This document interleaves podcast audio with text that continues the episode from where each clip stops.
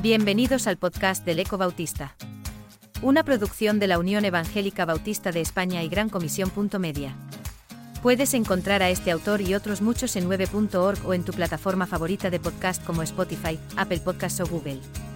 En esta entrega, Samuel Pérez escribe sobre las tres miradas. Aquí tienes el texto con las referencias bíblicas convertidas según tus indicaciones. En el año en que murió el rey Ucías vi yo al Señor sentado sobre un trono alto y sublime, y sus faldas llenaban el templo.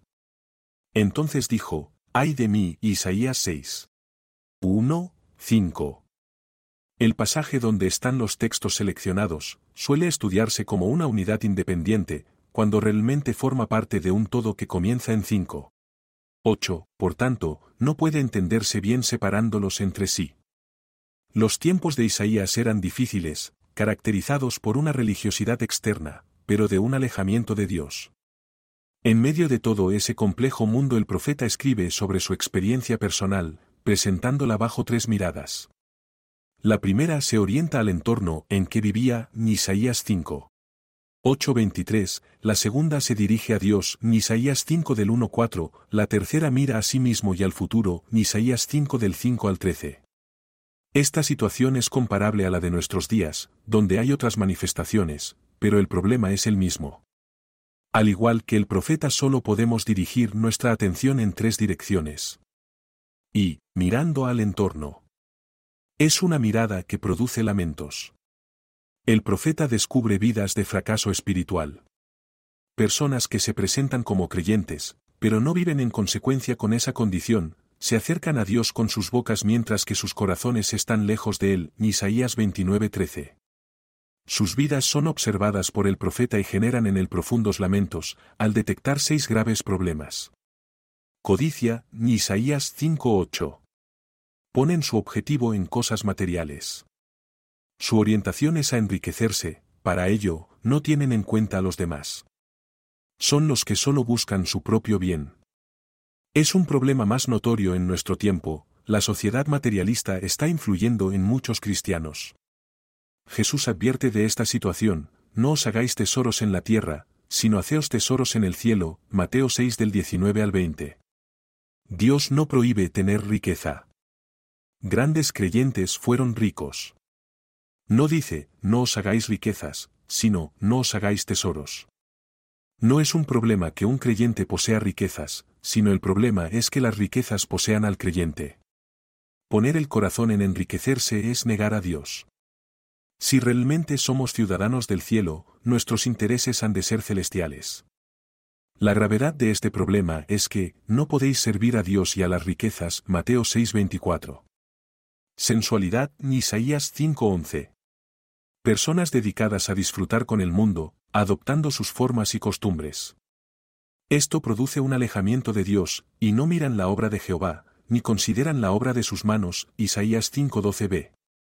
El Señor es solo un nombre en sus vidas. La consecuencia es un pueblo sin orientación. Así nos exhorta la Escritura, si alguno ama al mundo, el amor del Padre no está en él, 1 Juan 2.15. Quien se conforma a lo mundano demuestra que no ama verdaderamente a Dios. Es la causa principal de la ausencia de bendiciones de Dios en nuestros días. Desafío, Isaías 5. 18. Habían abandonado la santidad y disfrutaban en el pecado. Las demandas divinas eran ignoradas. La Biblia se ha dejado de leer, meditar y obedecer.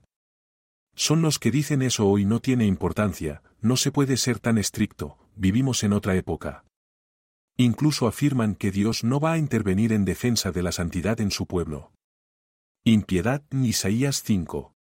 20. Distorsionan voluntariamente las cosas, trastocando los valores morales, al mal, llaman bien, a las tinieblas, luz, a lo amargo, dulce. No hacen distinción entre lo que honra y deshonra a Dios.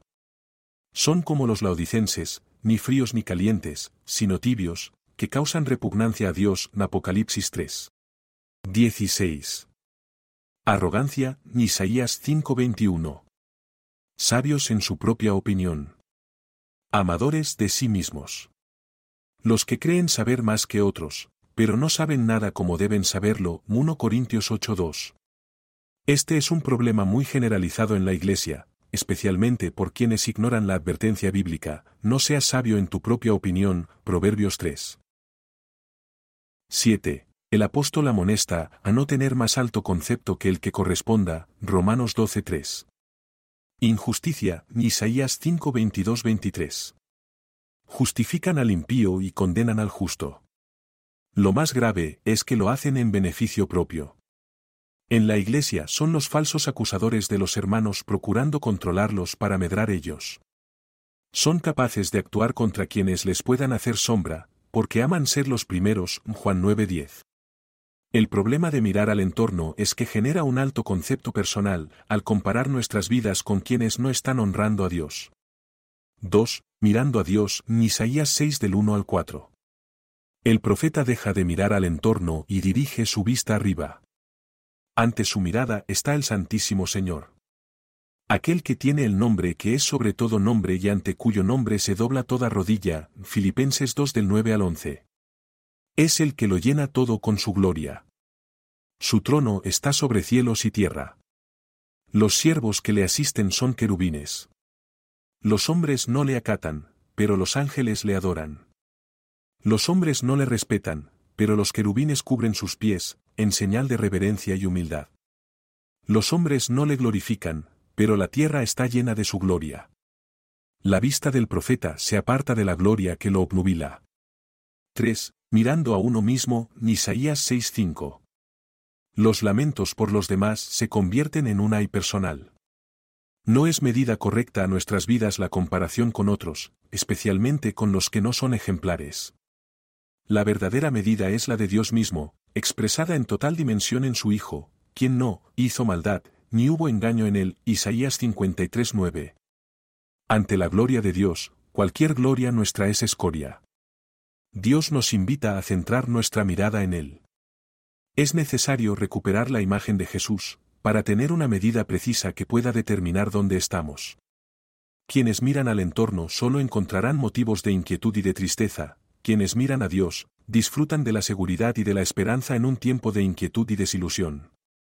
El que descubre la gloria de Dios en una mirada espiritual, no tiene otra opción que disfrutar de la gloria de servirle en una entrega incondicional. La Iglesia necesita hombres y mujeres que digan al Señor, Jim aquí, envíame a mí.